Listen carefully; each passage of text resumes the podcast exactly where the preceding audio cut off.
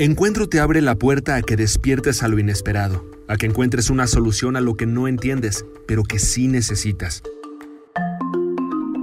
Nuestro podcast te invita a impactar tu entorno y a transformarte entendiendo el aquí y el ahora.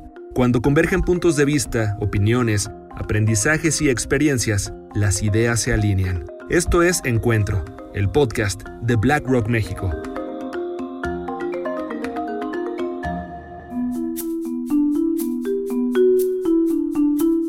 Hola a todos y bienvenidos a Encuentro, el podcast de BlackRock México.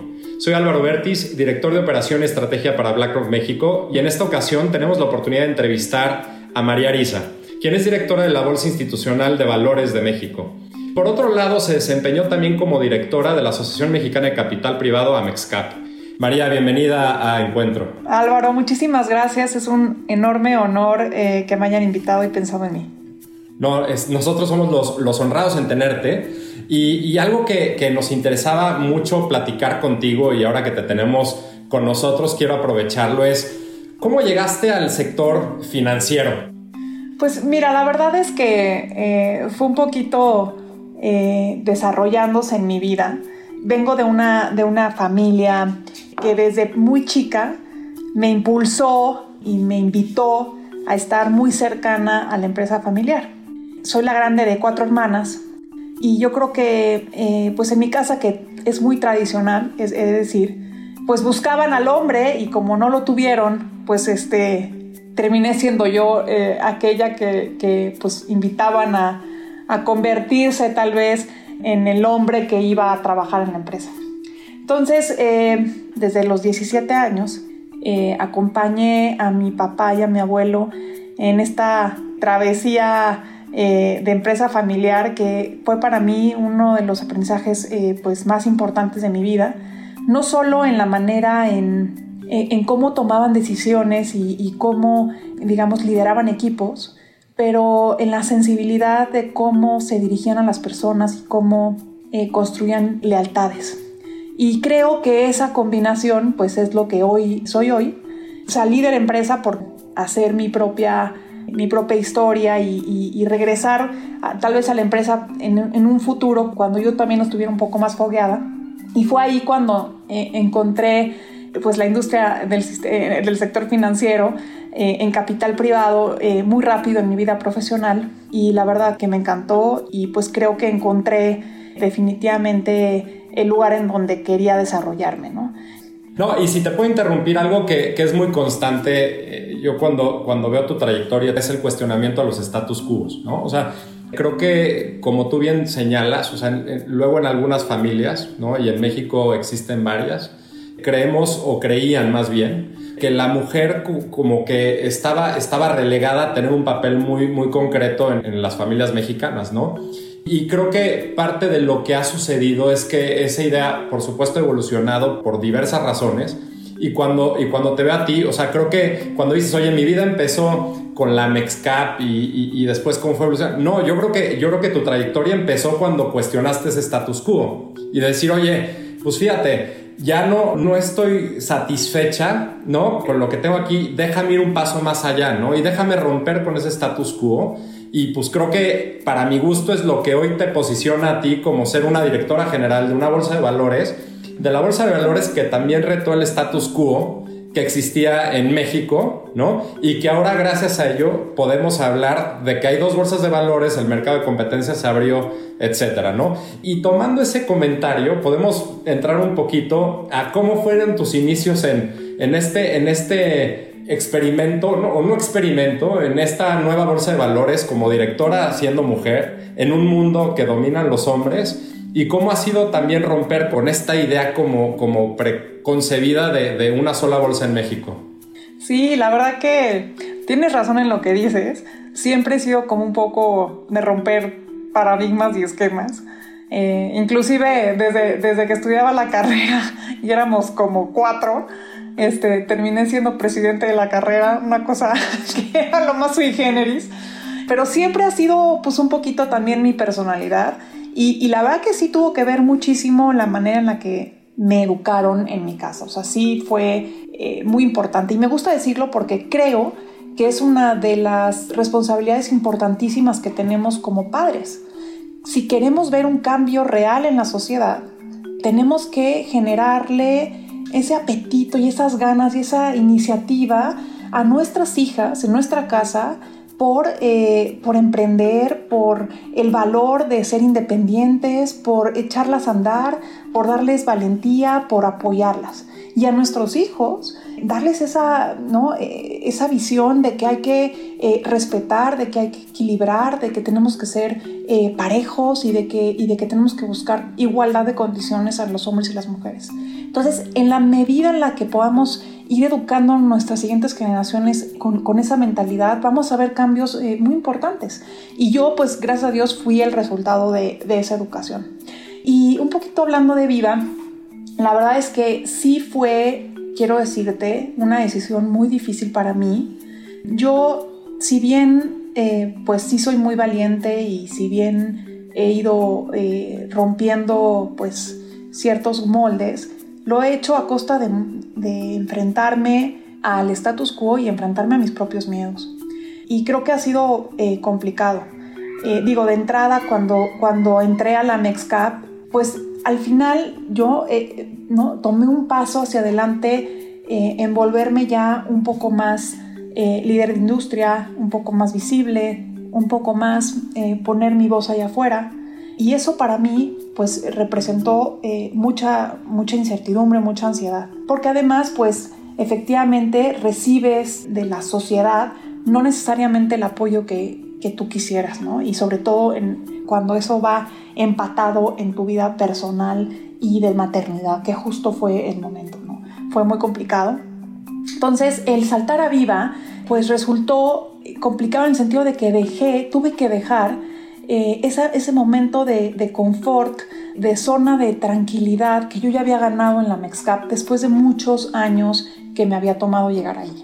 Eh, y no estoy hablando nada más en términos de, mi vida profesional, de irme ganando absolutamente todos los actores que como, como, ustedes lo saben bien, la industria es, es, complicada, es, tiene muchos sesgos todavía eh, machistas y, bueno, pues es, es bastante estructurada y, de, de, una cierta manera. Y ganarme esos espacios fue difícil, pero también de forma personal.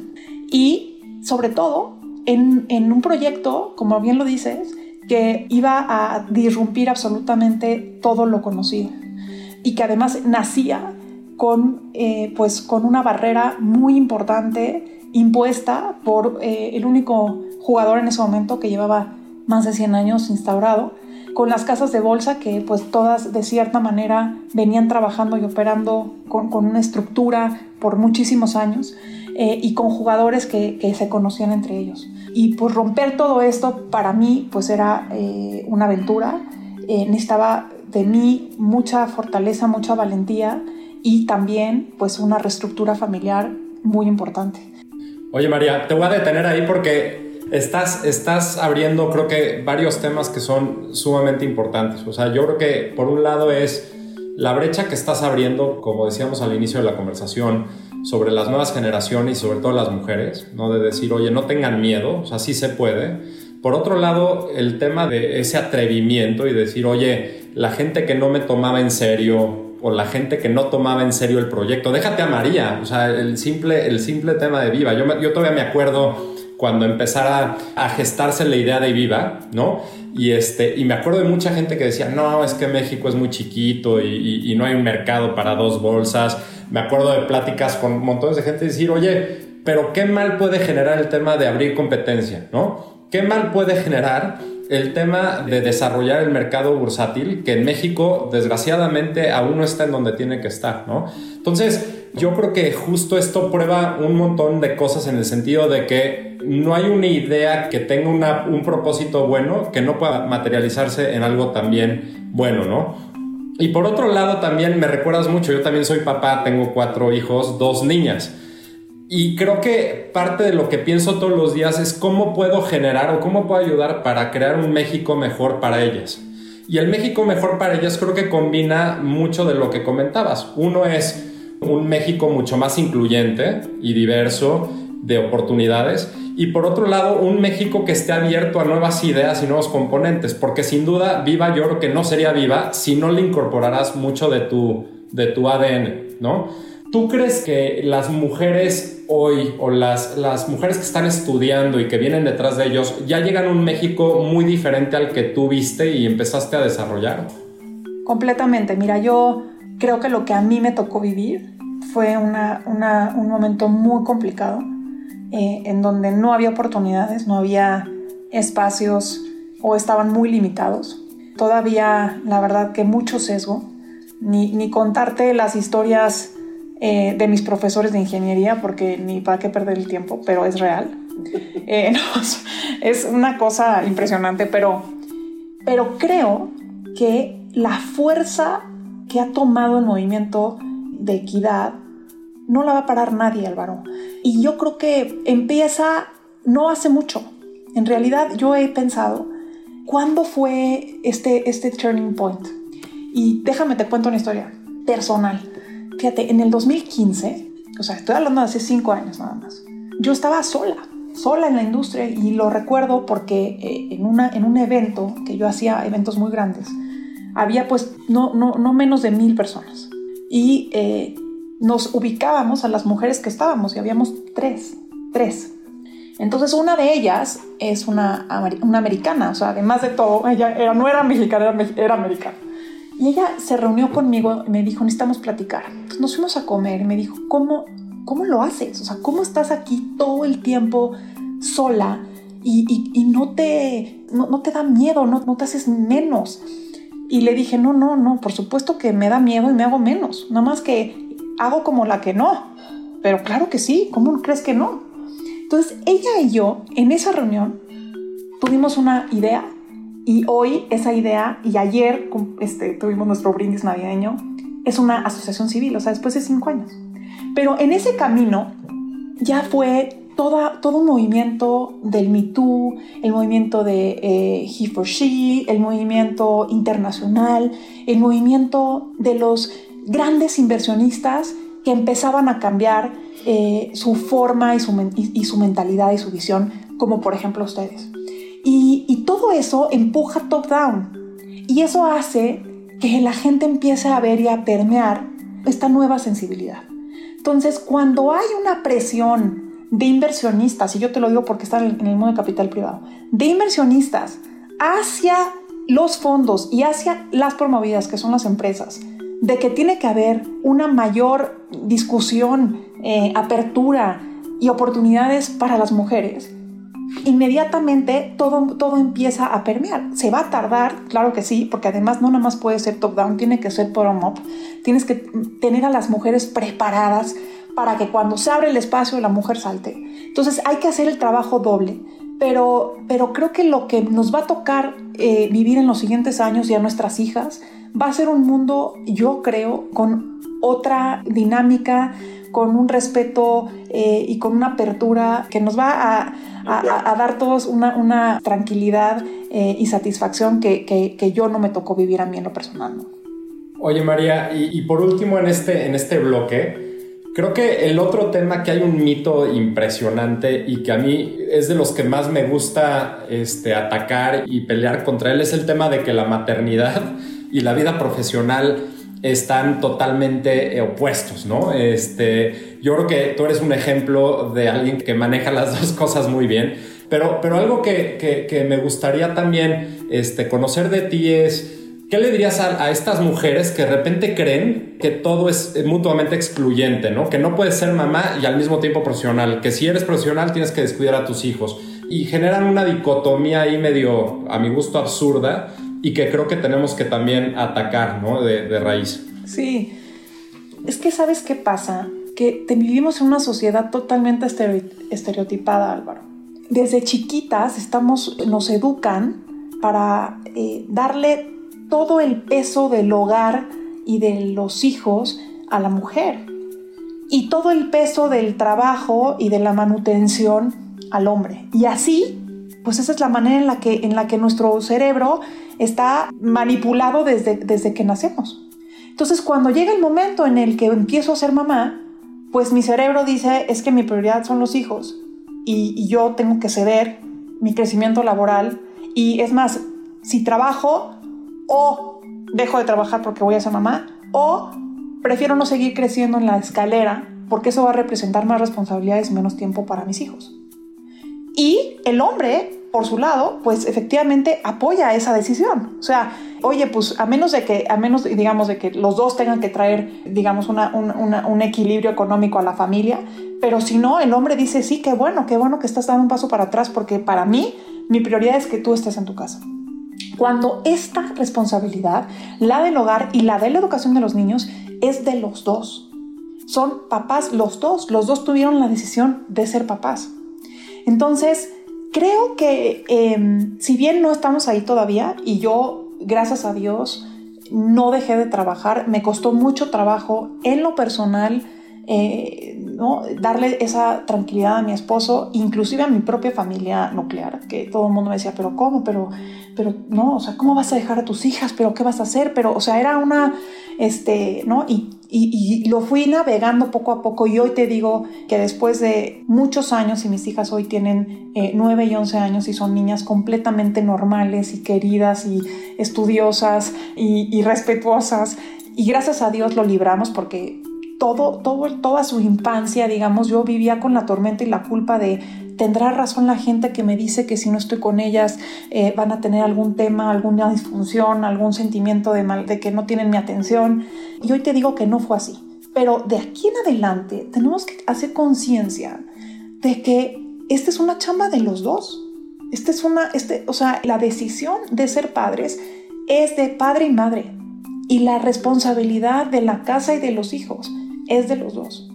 Entonces, primero, las mujeres no cargar con esa posibilidad al 100% porque esta es una responsabilidad compartida. Y segundo, de aquí a que suceda eso, porque es un cambio obviamente de educación y, toma mucho tiempo, que se puede. Se puede, tan se puede, que hay muchas mujeres que lo hacemos, ¿no? 100%. No, no puedo estar más de acuerdo que tú. Y ya pasando ahora sí como a la parte final del podcast, y, María, nada más para decirte, pues este es el último podcast que hacemos este año, en 2020, y me acuerdo mucho de los años nuevos que, que algunos nos tocó pasar juntos, María, y de estar sentados con las uvas, ¿no? Enfrente de nosotros en la mesa. Y, y entonces, algo que, que iría a preguntarte, eh, María, y no es preguntarte 12 propósitos, pero sí decirte, hoy estamos saliendo de un año sumamente complicado, ¿no? Este, nos, toca, nos tocó vivir un año que, que me acuerdo cuando empezó todo este tema COVID, decíamos, ah, es que seguro en verano ya vamos a poder estar normales, ¿no? Y hasta hacían la broma de, de, las mascarillas estas de Navidad, ¿no? Diciendo, ja, ja, ja, ya nos veremos en Navidad. Y desgraciadamente estamos, estamos hoy ahí, ¿no? Pensando en este año que viene, ¿qué propósitos, qué te gustaría ver en 2021 que no viste durante 2020? Y que se relaciona con esa inclusión, con esa equidad, con todo lo que estamos este, platicando aquí? Eh, a ver, creo que vienen retos bien importantes, Álvaro, en términos económicos y en términos de recuperación. Para México el 2021 va a ser un año difícil, en donde no creo que veamos, digamos, una, una, una franca eh, recuperación, sino hasta finales de año. Y hay varios temas ¿no? este, que están ahí en el radar y que, y que preocupan, pero también hay grandes oportunidades que nos dejan ver que habrá mayor dinamismo y que México sigue siendo una potencia importantísima de atracción y es una potencia importantísima de talento. ¿Qué me gustaría ver en términos de inclusión? Creo que esta pandemia definitivamente representó un reto para todos pero diría yo un reto especial para las mujeres.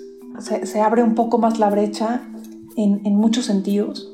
Vemos todavía más disparidad en, oportunidades y, digamos, más brecha en, educación y, y más brecha en pobreza. Y creo que es una responsabilidad de todos que no nos quedemos atrás a la hora de la recuperación, que no nos quedemos atrás las mujeres. Entonces, me encantaría ver específicamente programas y productos y diseño que lograra incorporar a mayor número de mujeres mexicanas a las oportunidades que se ven de cara al 2021 y en adelante.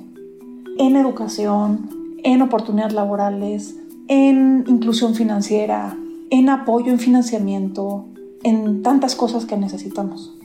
Entonces, eh, como lo decía hace ratito, claramente creo que, creo que en el futuro nuestras generaciones, nuestras hijas van a ver un mundo mejor. Me encantaría a mí, para el 2021, poder ser parte de que con mi esfuerzo y con mi tiempo y con la inteligencia que puedo poner a disposición de México, eh, poder aportar y poder ayudar a que eh, la, brecha se cierre y haya mayor inclusión, eh, no nada más en términos generales, pero específicamente trayendo a más mujeres a la oportunidad. Entonces, pues eso sería, digamos, mi, ¿no? mi, mi, mi exacto, mis uvas. Este, y bueno, pues echarle ganas, Álvaro. Creo que hay varias cosas que, que vienen, oportunidades para México. Eh, definitivamente, ¿no? El tema de la apertura con Estados Unidos hay que aprovecharla. El tema de toda la transformación digital hay que, hay que aprovecharla. Todas las áreas todavía de oportunidad que, que hoy las vemos como lastres, pues hay que, hay que aprovecharlas cómo crecemos la productividad de este país, pues todos tenemos que echarle eh, y meterle eh, mucha cabeza, mucho talento y, luchar de, una, de forma unida con un mismo objetivo que es levantar nuestro país. Qué buena, qué buena respuesta. Yo creo que, yo creo que si 2021 ¿no? logra ser un año en donde podamos obtener un, un pedazo ¿no? de lo que estás comentando, creo que va a ser un, gran año. Yo espero en realidad que así lo sea. Creo que necesitamos un muy buen año después de este 2020 que, que tuvimos y donde, como tú dices, este, creo que las mujeres tuvieron un, un peso adicional y que se merecen todo el respeto de nosotros los hombres. Y María, nada más me queda primero de felicitarte porque porque sin duda has estado abriendo brecha este, para muchas mujeres que vienen detrás y para nuevas generaciones, etcétera. Eso no lo quita absolutamente nadie. Y por otro lado, darte las gracias, ¿no? Porque creo que este, este podcast estuvo padrísimo por la sinceridad y por justo la apertura que tuviste y que seguramente pues muchas personas estarán escuchando y, tratando de reflejar en su vida un pedacito de la tuya. Te lo agradecemos muchísimo. Al contrario, te lo juro que les agradezco enormemente este espacio y por supuesto que eh, les agradezco la enorme, el enorme apoyo que le ha dado La Roca Viva. Eh, ojalá que tengamos muchos proyectos para el año que viene y cerremos muchos de todavía de los, eh, de los espacios que hay allá afuera y que los tomemos para, para beneficio de la economía. Oye, y no te salvas porque luego te buscaremos en 2021 para que platiquemos en un podcast tu visión de los mercados y sobre el desarrollo del mundo bursátil que seguro tendrás muchísimo que contarnos. Muchas gracias. Muchas gracias a ustedes. Hasta luego.